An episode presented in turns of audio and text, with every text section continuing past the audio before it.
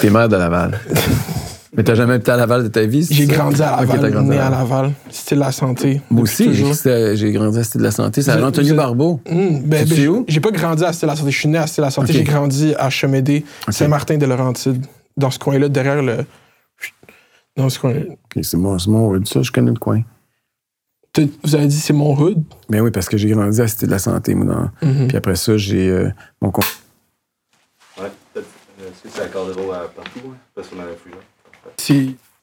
C'est comment que.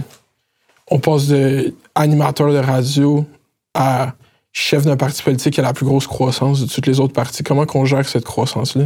Ben, c'est comment qu'on comment qu'on fait ça?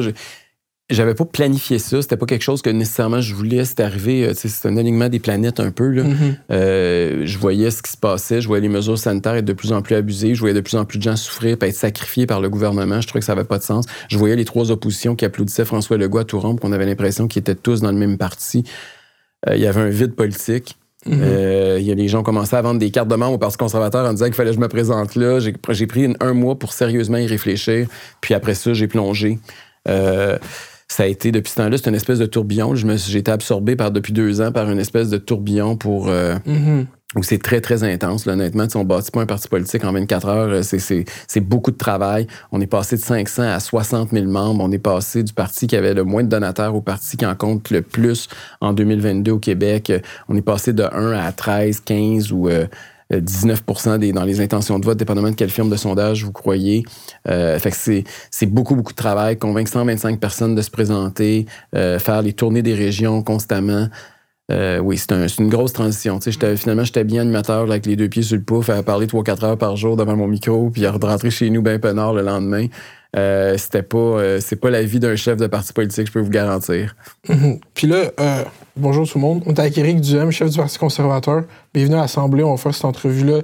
Euh, comme, pourquoi vous voulez être premier ministre du Québec? Pourquoi je vais être premier ministre du Québec? Parce que je veux changer les choses. Je veux changer, je veux donner plus de liberté aux Québécois. Euh, je n'accepte pas que le gouvernement s'ingère de plus en plus dans nos vies. Je pense que les individus ont besoin d'avoir plus de liberté. Je pense qu'il faut améliorer la qualité de vie des Québécois. Euh, je suis indigné de voir qu'on investit un milliard de dollars collectivement par semaine dans un système de santé qui est totalement inefficace. Euh, je suis tanné de voir qu'on a les routes puis les services publics euh, souvent les plus médiocres, puis pourtant on est les plus taxés de tout le continent. Ça a juste plus de bon sens. Il faut faire quelque chose. Il faut euh, redonner aux Québécois le, le goût d'entreprendre. Euh, il faut valoriser leur travail. Et euh, c'est un peu ça qui est le, le, le- le- même c'est le même le slogan. Le libre chez nous, c'est le slogan du Parti conservateur cette année. Mhm. Donc, ça, ça vient d'une volonté de juste vouloir aider la qualité de vie le plus possible du plus de gens possible. Oui. Les gens disent qu'on est le parti d'une seule cause, mais c'est vrai. On est obsédé par euh, euh, améliorer la qualité de vie de tout le monde. Mhm. Vos opposants qui vous qualifient de comme démagogique ou populiste, qu'est-ce que vous pensez de ces mots-là? Ben, d'abord, qu'est-ce que ça veut dire populiste? Là? Faudrait me, me le Qu'est-ce que ça veut dire pour vous? Qu'est-ce que ça veut dire proche du peuple? Si c'est ça, ben tant mieux. Oui, Mhm. c'est vrai que j'ai toujours eu un niveau de langage qui est assez, euh, qui est assez euh, facile à, à comprendre. C'est vrai que des fois, je prends des enjeux très politiques, très complexes, puis j'essaie de les traduire dans une réalité beaucoup plus simple pour que ça soit accessible au plus grand nombre. Si c'est ça du populisme, je m'en je m'en cache pas. Vous savez, moi, mes parents, c'est des gens qui, euh, qui sont pas à l'université, mais c'est les meilleurs parents au monde. C'est pas des parents très scolarisés, mais c'est des travailleurs. Mon père était ferblantier, ma mère était chauffeur d'autobus scolaire. Puis euh, ils m'ont ils ont beaucoup investi. Mes parents se sont beaucoup privés euh, pour que je puisse avoir accès à l'éducation. Mes parents ne prenaient pas de vacances pour m'envoyer au collège privé, même s'ils avaient des revenus modestes. Puis j'ai toujours été reconnaissant pour ça. Puis dès que je suis depuis mon jeune âge, j'ai toujours eu la fonction dans la famille de prendre les enjeux justement complexes puis de traduire ça à mes parents puis m'assurer dès que quand j'étais jeune j'étais le seul qui parlait anglais mes parents m'ont envoyé justement à une prématernelle en anglais parce qu'eux ne parlent pas anglais puis ils voulaient que je puisse être bilingue et euh, c'est moi qui, quand on va en voyage, c'est moi qui partais, même quand j'avais 7-8 ans, puis qui allait négocier les taux pour les, les, les motels qu'on louait sur le bord euh, dans le Maine quand on y allait. Puis, fait, puis quand on recevait des trucs à la maison, c'est moi qui lisais, puis qui écrivais les réponses quand il y avait du courrier qu'il fallait faire, que c'était plus compliqué. J'ai toujours eu cette obsession-là de vouloir, quand je parle de politique, puis quand je me suis investi dans l'espace public, de m'assurer que mes parents comprennent tout. Mhm. Euh, puis pour moi, c'est très important de faire participer tout le monde au Québec au débat politique. Puis je trouve que souvent, nos politiciens ont la fâcheuse habitude de s'adresser juste à une élite, puis ils oublient le peuple. Puis moi, je ne l'ai pas oublié. C'est peut-être pour ça aujourd'hui qu'on m'accuse d'être populiste. Mhm. Mais je pense qu'on accuse d'être populiste, c'est, je pense, les- la définition commune, comme dans la, l'imaginaire, c'est propose, nomme des problèmes sans arrêt, mais propose pas de solution, mais dit si vous votez pour moi, nous, on va régler ça, nous, on travaille mieux. C'est comme sauter des étapes. Est-ce que, vous pensez? On en propose énormément des solutions, puis elles sont très concrètes. Elles vont, elles vont même être chiffrées pendant la campagne. Euh, on est un parti qui veut, par exemple, additionner la contribution du secteur privé en matière de santé. On veut s'inspirer de ce qui se fait le mieux euh, dans les modèles européens, notamment en Allemagne, en Suède, même en France ou au Royaume-Uni. On veut euh, baisser le fardeau fiscal des Québécois on veut baisser leurs taxes. On pense que c'est important pour passer au travers euh, la crise actuelle puis combattre l'inflation, de donner plus d'argent dans les poches des Québécois pour qu'ils puissent payer leur épicerie, payer leur litre d'essence, payer l'augmentation des, euh, des, taux d'intérêt pour leur hypothèque. Donc, on, on, a des solutions très, très concrètes euh, on veut aussi pour les parents qui ont des enfants euh, en garderie en bas âge, euh, on veut aider tous les parents, même ceux qui sont les 52 000 qui sont sur des listes d'attente ou les gens qui ont des horaires atypiques pour qu'ils 9 à 5 du lundi au vendredi, ça convient pas. On va envoyer à ces gens-là un chèque de 200 dollars par enfant par semaine pour justement que tout le monde puisse avoir mhm. l'aide de l'État. Donc, on, a des, des, solutions très concrètes là, à, plusieurs, à, plusieurs enjeux actuels. Mhm. Donc, dans le fond, vous vous faire appeler par ces mots-là, c'est un peu vous attribuez ça un peu comme, comme on utilise comme les mécanismes d'appeler quelqu'un un nom pour pas adresser ses idées. Ben, c'est ça. Ça fait partie du fait qu'on veut pas argumenter, mais on veut mhm. insulter. Euh, c'est un choix politique qu'ils font. Puis moi, je pense que la population du Québec est capable de voir clair au travers de ça. Puis je pense qu'ultimement, ça dessert celles et ceux qui utilisent cette stratégie-là. Mhm. Puis avant de, revenir aux enjeux, vous, ça fait vraiment longtemps que vous êtes dans l'espace public. Vous avez été euh, vous avez été chef à Laval, ma ville d'origine. Euh, vous avez été chef du Parti québécois à 16 ans, de la partie jeunesse du Parti québécois à 16 ans. Vous avez tout le temps été impliqué dans la vie politique québécoise. Puis au Québec, les, gens, ils vont de parti en parti, comme c'est assez commun. Vous avez été avec le Parti québécois, vous avez été dans les coulisses euh, au Parlement avec le Bloc, après avec l'ADQ. Euh, comment, là, en ce moment, pourquoi vous n'avez pas décidé de juste faire votre parti? Pourquoi aller à un parti qui est déjà en place? Ben, j'ai toujours été un nationaliste euh, plus centre-droit. Ok, ça, c'est mon fil conducteur. C'est sûr que les, partis ont changé. Puis d'ailleurs, regardez, la CAQ, comment ça a changé beaucoup ces derniers mois, ces dernières années. Euh, pourquoi j'ai choisi de partir avec le Parti conservateur plutôt que de, partir avec un nouveau nom, c'est que les gens au Canada et au Québec, ils savent que conservateur, c'est un parti politique qui normalement est au centre droit. C'est clair dans, la tête de tout le monde. Les Bleus, ça a existé depuis le début. Hein. D'ailleurs, euh, il y a eu sept ou huit premiers ministres euh, du Québec qui ont été des conservateurs. Le premier premier ministre du Québec, c'est Chauveau. Le comté où je me présente, c'était un conservateur. Euh, on oublie ça, mais il y a des racines bleues très profondes et très historiques au Québec. Puis j'ai travaillé à l'Action démocratique du Québec avec Mario Dumont à une certaine époque. Puis je me souviens, après dix ans d'existence du parti, je faisais du porte-à-porte dans la circonscription de Vanier. Puis les gens me demandaient ADQ, ça veut-tu dire Aéroport de Québec? Mm. Ça faisait dix ans. C'était pas encore entré dans l'imaginaire. Fait que c'est très long de développer une marque de commerce. Là, on en avait une qui était déjà toute développée puis qui correspondait grosso modo à ce qu'on voulait pour le Québec. Donc, je pense que ça a été un bon choix d'utiliser le nom conservateur. C'est vrai que ADQ, ça ressemble comme un un slogan comme de compagnie de, de système de sécurité, tu sais. Peut-être. C'est un peu comme. Ouais, au de Québec, il y a des gens qui mélangent ça aussi. Ça peut être ça. Ben, vous avez, j'allais à travers comme toute votre présence dans les sources publiques, vous avez écrit un essai en 2012, ça c'est il y a 10 ans. Euh, c'est le titre quand même long. L'État contre les jeunes, comment les baby boomers ont détourné le système. Oui. Puis j'ai pris une citation de ça parce que voir qu'est-ce que vous en pensez. C'est quand même une longue citation. Chaque jour, l'État québécois s'écroule un peu plus sous nos yeux un peu comme le tunnel Ville-Marie ou le viaduc La Concorde, mal entretenu et à bout de souffle. Il est de toute évidence parvenu à la fin d'un cycle avec son endettement parmi les plus lourds en Occident le décrochage des du scolaire d'un garçon sur trois au secondaire, une moyenne de plus de 20 heures d'attente dans ce qu'on appelle encore les urgences des hôpitaux de Montréalais, un régime public de retraite qui se vide, des corporatistes bureaucrates et syndicales qui empêchent tout développement, des infrastructures publiques en décrépitude, une certaine dilution de l'identité nationale, le cul-de-sac constitutionnel, les, la liste des problèmes paraît sans fin. Ça vous a pris dix ans pour vous présenter? ben, écoutez, la, à cette époque-là, j'ai passé les dix années suivantes dans les médias, comme vous savez, euh, à dénoncer ces problèmes-là, puis à essayer de voir si on ne pouvait pas proposer des solutions. Et euh, puis dix ans plus tard, on regarde ça, puis les infrastructures aujourd'hui, au lieu du tunnel Ville-Marie, on pourrait parler euh, du tunnel Louis-Polyte Lafontaine. C'est à peu près le même. On, c'est à peu près tout ce qu'il faudrait changer dans la station, mais on, on a vraiment l'impression que les parties ont changé, mais les problèmes restent, puis les solutions sont toujours les mêmes. Et au lieu de faire un peu plus de ce qui fonctionne pas, je pense qu'il est temps de prendre le taureau par les cornes puis de faire différemment. C'est ça que le Parti conservateur du Québec va proposer. Mm-hmm. Vous allez le voir sur à peu près tous les enjeux pendant la campagne électorale. On est vraiment différent des autres. On est les seuls qui vont dire au Québec, il faut exploiter du gaz puis du pétrole. Puis là, ça va crier, ça va hurler. Mais c'est quoi l'alternative? L'alternative, c'est d'être 100% dépendant du pétrole puis du gaz étranger. L'alternative, c'est de pas pouvoir aider les Européens qui sont en train de reconstruire des centrales au charbon parce que la Russie vient de leur couper les vivres en raison de la guerre en Ukraine. Euh, moi, je pense que le Québec peut contribuer sur le plan environnemental en développant son gaz, son industrie gazière et pétrolière. Euh, ensuite de ça, on va être les seuls aussi à parler de privé en santé. Hein. Ce week-end, le, devoir disait le mot en P. Rendu, après le mot en N, c'est rendu le mot en P. On peut plus prononcer le mot privé et le mot santé dans la même phrase pour les quatre autres parties. Ben, nous autres, on n'aura pas peur, on, ne fera pas dans la rectitude politique. On va en parler, on va ouvrir le vrai débat. Mm-hmm. Euh, même chose sur la fiscalité. nous autres, on va le dire que les Québécois sont beaucoup trop taxés, beaucoup trop imposés. On va le dire qu'il faut suspendre les taxes sur l'essence. Je pense qu'on va être très, très différent sur ces enjeux-là. Je pense qu'il y a un large public qui va être réceptif à ce message. Mhm. Puis, vous parlez de, du, service public, comment il est gros, comment vous, dans ce essai politique, vous définissez, le ça dit dans la quatrième de couverture, Éric Duhem défend les idées de droite politique très attachées aux libertés individuelles, celles que les Américains appellent libertariennes. Comment ces idéaux libertariens se déclinent en projet politique au Québec? Bien, ça, se, ça, se décline par une, une, volonté de réduire la taille de l'État. le Québec est allé vraiment euh, très loin dans euh, l'État-providence. Puis François Legault nous avait dit un petit peu, au début, il se présentait un petit peu comme un gars centre-droite, mais on réalise que depuis qu'il est au pouvoir, c'est le contraire. il nous avait dit qu'elle allait baisser la taille de l'État de 5 000 fonctionnaires. Il en a embauché 72 000 de plus.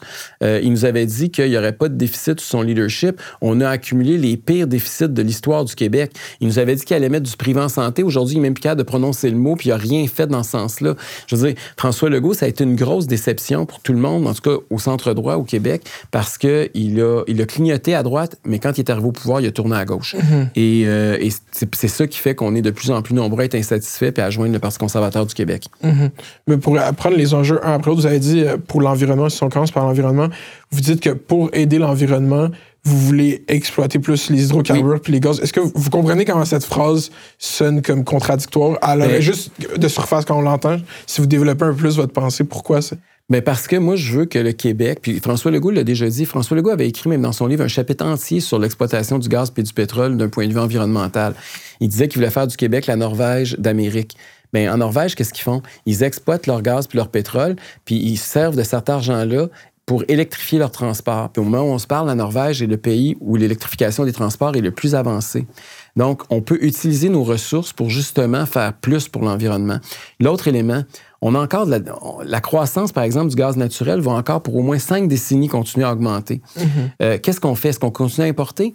ou est-ce qu'on le produit localement? Vous savez que quand on prend du gaz ou du pétrole en dessous de nos pieds, plutôt que de le faire venir sur des milliers de kilomètres par train, par vie, par, euh, par gazoduc ou par, euh, par camion, l'impact environnemental est bien pire que si on l'exploitait nous-mêmes. Les législations québécoises en matière d'exploitation sont beaucoup plus strictes que les endroits d'où on l'importe. Donc, je comprends que la phrase peut sembler à première vue contradictoire, mais quand vous réfléchissez euh, sérieusement à froid, elle a beaucoup de sens. Mhm. Est-ce que vous pensez pas que exploiter ces ressources-là ici, ça va pas nuire plus à l'environnement ici, comme dans les cours d'eau dans, qui sont autour de l'industrie, juste comme l'exportation, pas l'exportation, l'exploitation de nos propres ressources naturelles va juste détrimer, euh, être un détriment à notre, nature ici? Si le Québec était, était, avait pensé comme ça, le Québec n'existerait pas. Mm. Le Québec existe parce qu'on notre territoire est extraordinairement riche en ressources.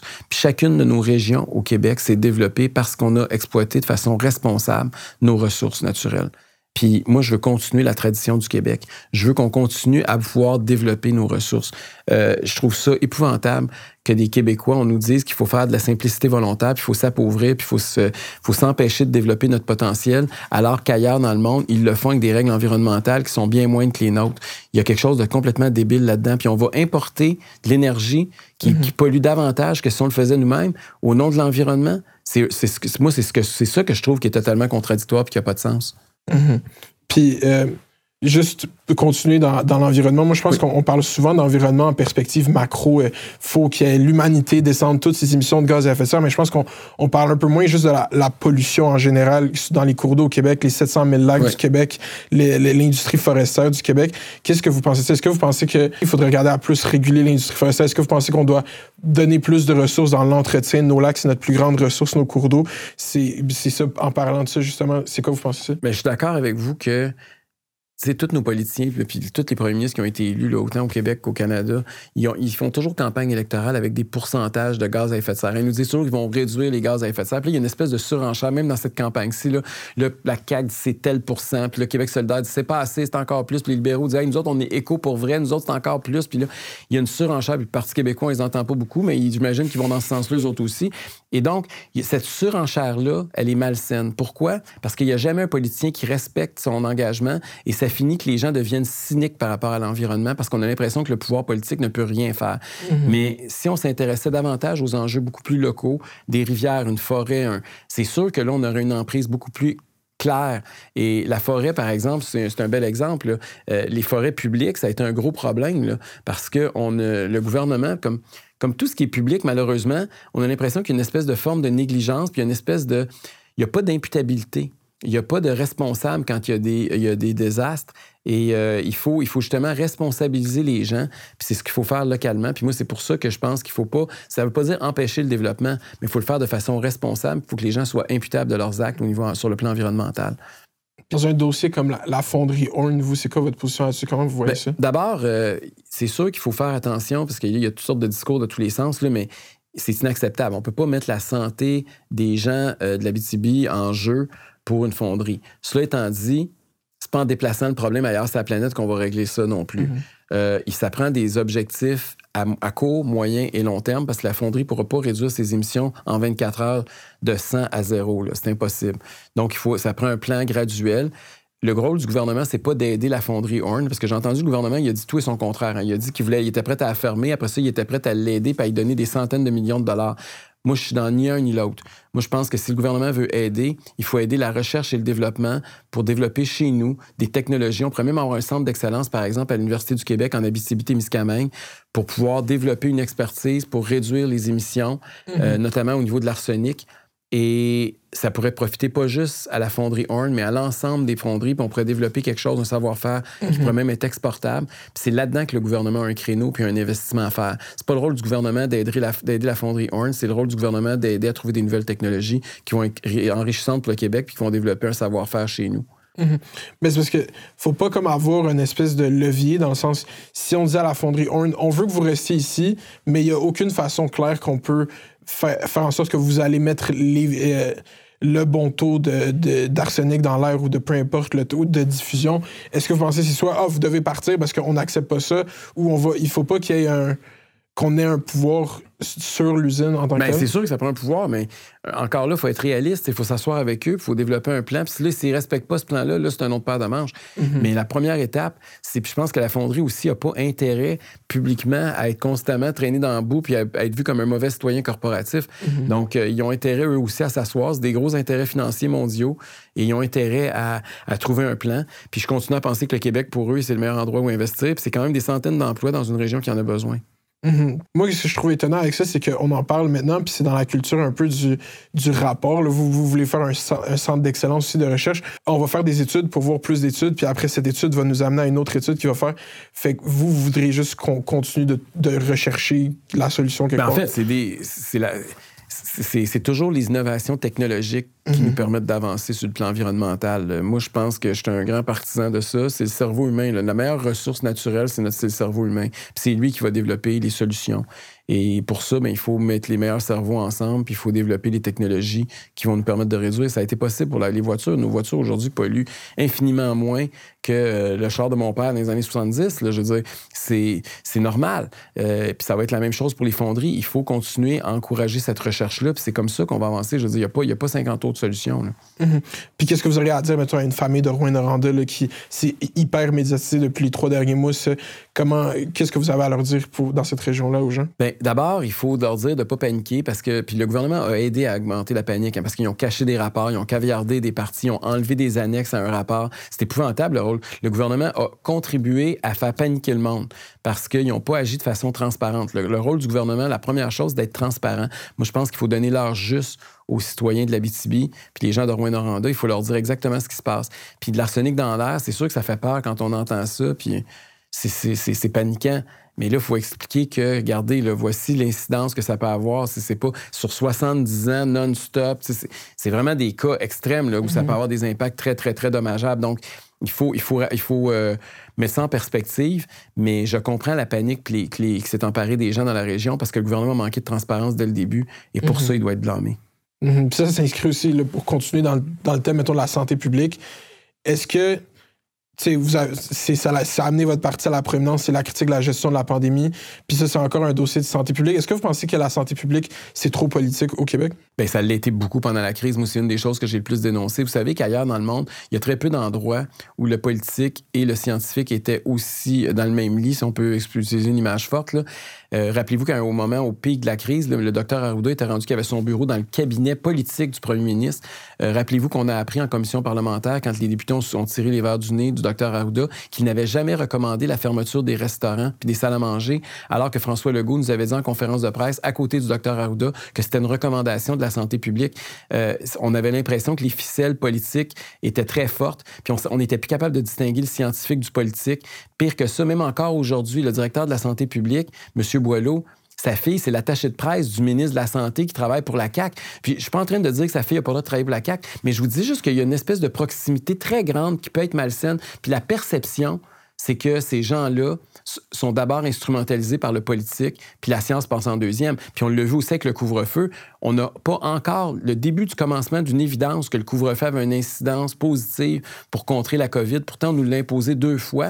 Mm-hmm. Puis le docteur Arruda, quand il a été questionné à ce sujet-là, Qu'est-ce qu'il a utilisé comme étude? Un sondage. Depuis quand c'est le sondage de l'opinion publique qui, est de la science? La science, c'est pas ça, ça, c'est de la science politique. La science, c'est supposé être combien de vies on va sauver si on impose un, couvre-feu, pas combien de points de plus va gagner M. Legault dans le prochain sondage. Donc, on a beaucoup. Puis, regardez qui était dans la cellule de crise autour de Dr. Arruda et de M. Legault le M. Arruda était le seul scientifique. Il y avait 15 des 17 personnes que c'était des attachés politiques, des anciens chefs de cabinet, euh, des, députés ou des ministres. C'était tous des gens pour qui leur premier intérêt, c'était pas de bien gérer la crise, c'était de s'assurer que François Legault se fasse réélire aux prochaines élections. Et ça, ça a été très malsain au Québec. Puis ça, c'est, il faut séparer ça. Ailleurs dans le monde, il y avait des conférences de presse séparées souvent entre la santé publique et le politique. Puis le politique apprenait les recommandations en écoutant la TV les conférences de presse comme tout le monde. Mm-hmm je pense que la question qui arrive avec tout le monde qui, qui, vous a entendu au cours des deux dernières années parler de la pandémie, c'est juste la simple qu'est-ce que vous auriez fait? Puis vous comprenez cette question, c'est un peu vous parlez, vous parlez, tout le monde est comme qu'est-ce que vous auriez fait vous, qu'est-ce que tu aurais fait toi? la publicité de la CAQ aussi, c'est ça. Hein. ils, ont, ils, exploitent des, des, des, vieilles femmes âgées pour dire à M. Legault qui aurait fait mieux. Ben écoutez, regardez, là, on a eu les pires mesures sanitaires du continent. Nulle part ailleurs, ils ont fermé les salles à manger aussi longtemps. Nulle part ailleurs, ils ont fermé l'industrie de la construction comme on a fait. Nulle part ailleurs, ils ont eu le masque aussi longtemps que nous. Nulle part. Puis je pourrais continuer la liste toute la journée. Et pourtant, au Canada, des dix provinces, le Québec est, celui qui a le plus de morts per capita. Fait que c'était si bon que ça, les mesures. Voulez-vous me dire pourquoi on est les pires, pas les meilleurs? Euh, ce qu'on aurait fait de différent, bien, on aurait fait, par exemple, comme la Suède, on aurait dit aux gens, on les aurait informés, on aurait eu la santé publique qui aurait fait des briefings à tous les jours pour leur donner l'heure juste, mais en même temps, on aurait dit aux gens, vous êtes libres de faire ce que vous voulez et sauf qu'on aurait protégé les plus vulnérables, c'est-à-dire les personnes plus âgées, les personnes immunosupprimées. Euh, ces personnes-là avaient besoin d'aide. Ce qu'on a fait au Québec, c'est le contraire. On s'est mis à transférer des personnes âgées entre les résidences personnes âgées puis les hôpitaux. On a contaminé à peu près tout le monde.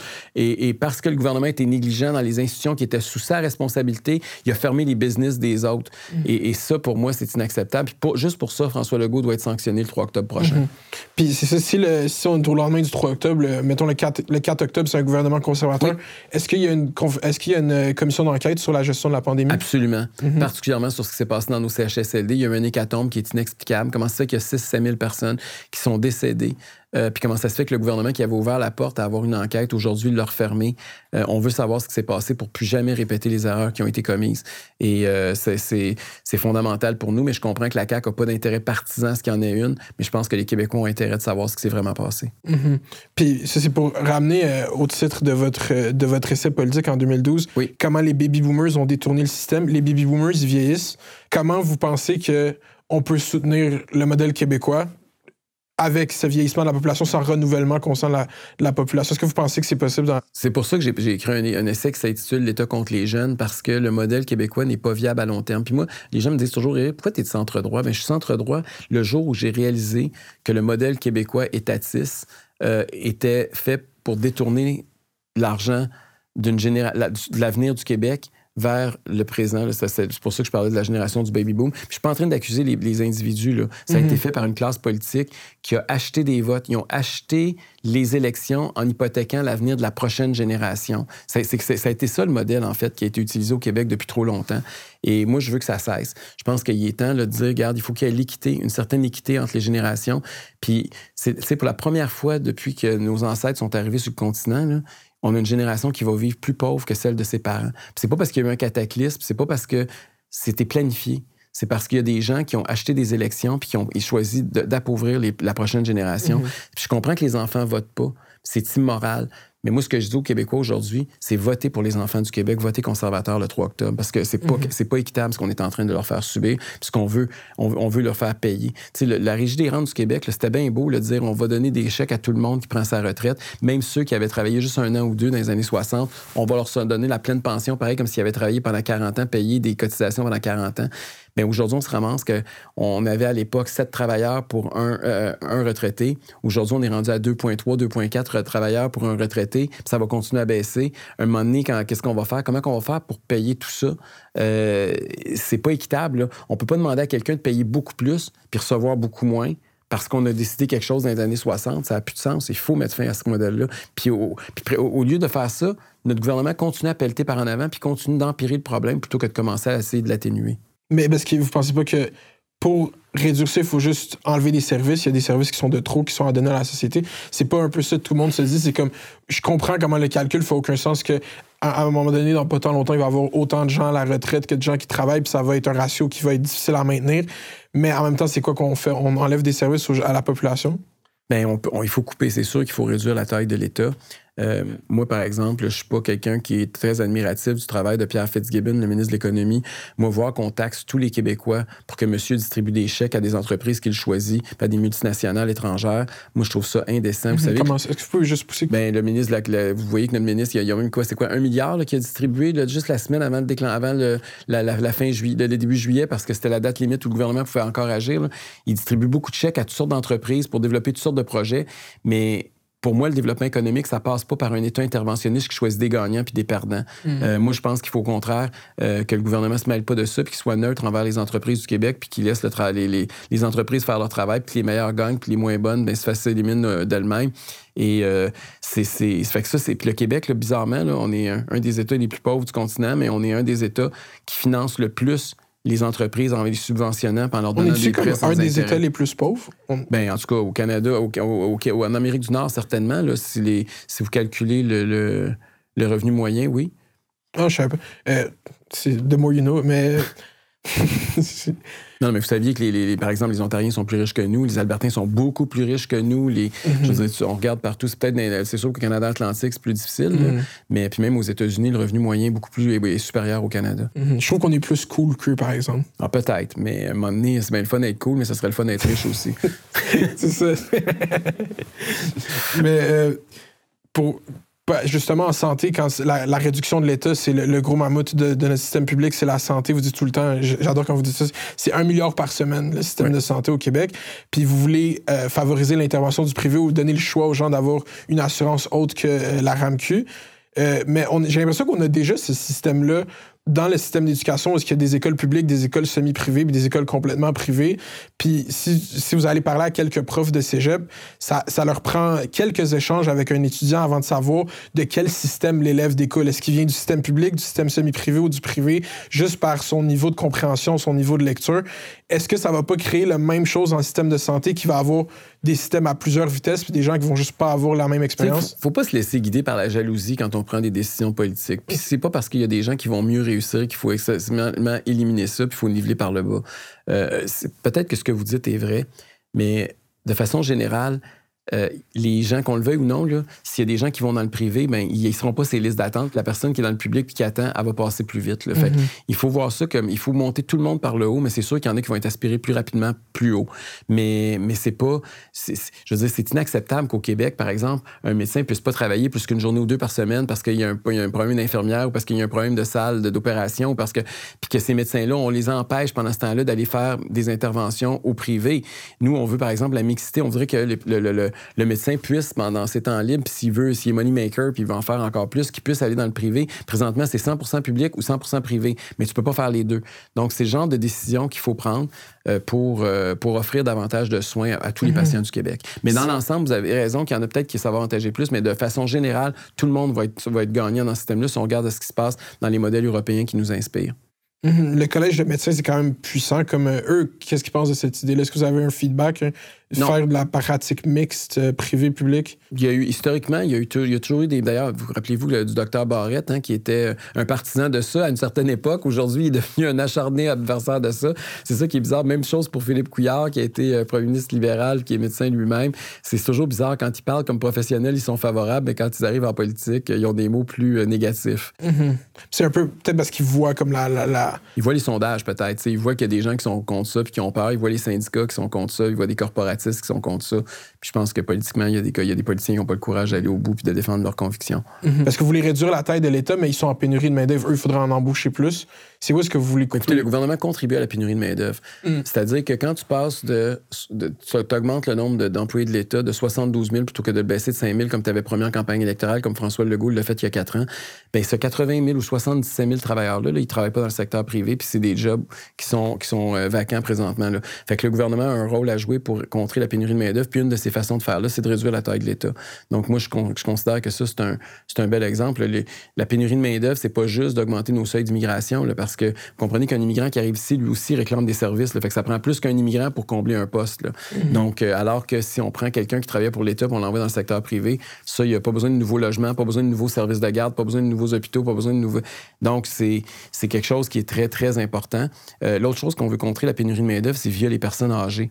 On veut que, on veut au niveau fiscal aider davantage les gens qui sont à la retraite puis qui voudraient contribuer une journée ou deux par semaine pour pas les pénaliser parce qu'il y en a plusieurs là-dedans qui ont l'impression à un moment donné qu'ils travaillent pour rien parce qu'ils payent beaucoup plus d'impôts puis ils se font couper leur retraite. Donc, on veut permettre à ces gens-là d'avoir plus d'argent dans leur poche pour que les aînés, il y en ait davantage qui puissent revenir sur le marché de l'emploi pour justement combler, aider les plus jeunes puis combler le- la pénurie de main-d'œuvre. Mhm.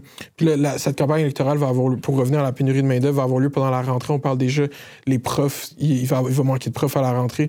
Vous, c'est tout temps, c'est pas, c'est quoi la solution pour avoir plus de profs? Parce que moi, je connais déjà trois enseignants qui ont fini leur bac, qui ont fait deux années d'enseignement, puis qui ont arrêté à cause des, conditions de travail. C'est quoi que vous, vous pensez de ça? Ben, j'ai- j'ai j'ai écrit là-dessus aussi, puis c'est vrai qu'il y a un gros problème au niveau euh, de l'enseignement pour la- le recrutement de personnel. Vous savez, tout est géré par des conventions collectives.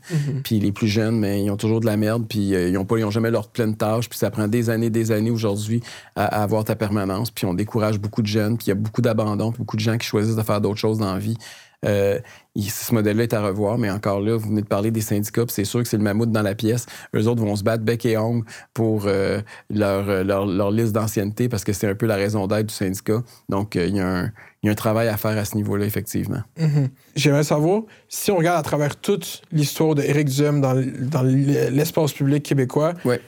c'est qui que vous diriez ça a été le plus grand adversaire idéologique d'Éric Duhem? Si vous dites, là, moi, là, s'il y avait un débat qu'on me télévise, Éric Duhem contre, là, ce serait qui votre plus grand adversaire idéologique à travers votre carrière dans l'espace public? Mais ça a Amir Kadir, parce que c'est lui qui a Mhm. été le premier à qui je me suis attaqué, Mhm. euh, parce que ça a été celui qui a, qui a- qui a mis au monde un peu Québec solidaire. hein. Rappelez-vous, il a été le premier député euh, à l'Assemblée nationale pour Québec solidaire. Fait que je pense que c'est peut-être lui qui a été euh, mon plus grand adversaire idéologique au départ. mais, mais Amir Kadir, je suis obligé de vous dire que d'une certaine façon, je respecte le fait qu'il y a toujours eu une certaine cohérence idéologique. Et puis c'est ça que je reproche à François Legault. Ce que j'aime pas de François Legault, c'est qu'il nous a dit une chose puis il a fait le contraire. Amir Kadir, j'ai toujours été contre ses idées. François Legault, j'ai voté pour lui, puis aujourd'hui, je suis un cacu. C'est-à-dire que j'ai été. Il, il, il, a renié ses engagements, il a renié ce pourquoi on a voté pour lui. Puis ça, je trouve ça plus dommageable, parce que ça alimente le cynisme en politique. Puis celui qui a contribué probablement plus à alimenter les complotistes ou les cyniques ou les, les gens qui veulent plus voter puis qui croient plus à la politique du tout, mais c'est François Legault. Parce mm-hmm. que euh, il faut respecter des gens avec lesquels on n'est pas d'accord, mais des gens à qui on fait confiance puis qui nous trahissent, ça, c'est plus dur à accepter. Mm-hmm. On vous blâme souvent de d'alimenter ces gens-là, de les rendre plus fâchés, de les monter contre le gouvernement. Puis vous, votre réponse souvent, c'est de dire non, c'est pas moi. Moi, je suis le, la personne qui les apaise. Parce que moi, ils ont une voix politique qui s'exprime à travers moi. Puis c'est comme un épisode de la poule ou l'œuf. C'est qui qui est fâché? Est-ce qu'ils se sont fâchés avant? Vous les avez voulu les rassurer? Je vais vous dire que moi, ce que je veux faire, c'est que oui, il y a des gens qui sont pas contents des politiques du gouvernement. Puis dans une démocratie, ben, ces gens-là, il faut qu'ils soient représentés au Parlement puis dans nos, dans nos institutions. C'est pas dans la rue que ça se règle, ça se règle dans des parlements. Puis moi, mon but, c'est de canaliser cette énergie-là puis la faire rentrer à l'Assemblée nationale le 3 octobre puis que ces gens-là soient autour de la table plutôt qu'être devant l'Assemblée nationale en train de manifester. Mhm. C'est ça le Parti conservateur du Québec, c'est de faire rentrer nos idées là où les décisions se prennent. Parce que à travers la polarisation des ces deux dernières années, vous, j'imagine que ultimement, vous aimeriez une vie politique qui sent toute cette, euh, cette hargne puis cette colère. Juste les débats. J'en voulais pas de vie politique à la base. Là, je voulais rester dans les médias. Mais, euh, mais là, je suis en, politique. Mais je parle de la vie politique avec un grand V. Là, Comme les, les, échanges, on voit les débats en ligne. Tout le monde est fâché, tout le monde insulte. Vous, ultimement, c'est pas ça que vous aimez comme Non, moi, je veux changer le Québec. Moi, je veux qu'on qu'on redevienne un État où il fait bon vivre. Je veux améliorer la qualité de vie du monde. Je veux réduire la taille de l'État. Je veux être plus libre. Je veux que les, le gouvernement s'enlève de nos vies. Je trouve que le gouvernement est allé beaucoup trop loin pour s'ingérer dans nos décisions quotidiennes et euh, François Legault veut être maître chez vous. Moi, je veux qu'on soit libre chez nous. Mm-hmm. C'est notre slogan, c'est pas pour rien. Mm-hmm. Il y a eu des gros mouvements à travers notre génération, que ce soit la libération de la parole de la femme sur plusieurs formes de violence, que ce soit euh, la lutte euh, aux discriminations raciales. Pas qu'est-ce que vous pensez directement de chaque issue, mais Qu'est-ce que vous pensez, qu'est-ce que ça vous dit que les jeunes soient autant vocales, autant activistes sur des sujets? Qu'est-ce que vous pensez de la jeunesse? je le constate moi-même dans mes rangs. Vous savez que le Parti conservateur du Québec a un électorat beaucoup plus jeune, par exemple, que la CAQ. Euh, puis je vois beaucoup de jeunes qui se sont jamais intéressés à la politique, qui sont aujourd'hui membres du parti, puis qui s'impliquent très activement. J'ai même une candidate euh, dans Soulanges qui a 19 ans, Héloïse, elle est absolument extraordinaire. Euh, puis je trouve ça fantastique. Moi, je me suis impliqué à l'âge de 16 ans en politique. Mm-hmm. Et je pense que c'est important de commencer à faire entendre sa voix très rapidement. Parce que malheureusement, quand on voit le taux de participation aux élections, on voit que les personnes âgées votent beaucoup, puis les jeunes votent beaucoup moins. Mm-hmm. Et j'espère que cette élection-ci va faire exception. J'espère que le taux de participation des jeunes va connaître une croissance parce que c'est des décisions importantes. C'est peut-être l'élection la plus importante de notre vie. Et j'espère que les jeunes vont être au rendez-vous puis vont sortir, aller voter. Je vous dis pas de voter conservateur, je vous dis au moins de vous sortir, prendre cinq minutes pour aller faire un X à la bonne place. Mm-hmm. Puis c'est ça le but de cette émission, tout le monde. Allez sur euh, pour euh, électionquebec.ca pour vous inscrire à voter. On veut que vous votiez. C'est pour ça qu'on fait cet exercice en ce moment. Donc là, pour attirer les jeunes, okay, c'est ça le but de l'exercice-là. J'aimerais ça vous faire réagir à de la musique. OK. Euh, le rap, c'est très populaire chez les jeunes. J'aimerais vous faire réagir à quelques rappeurs les plus écoutés au Québec. Est-ce que vous êtes d'accord avec ça? Oui, mais rapidement. rapidement, on fait ça. C'est. Qu'est-ce que vous pensez de cette vidéo?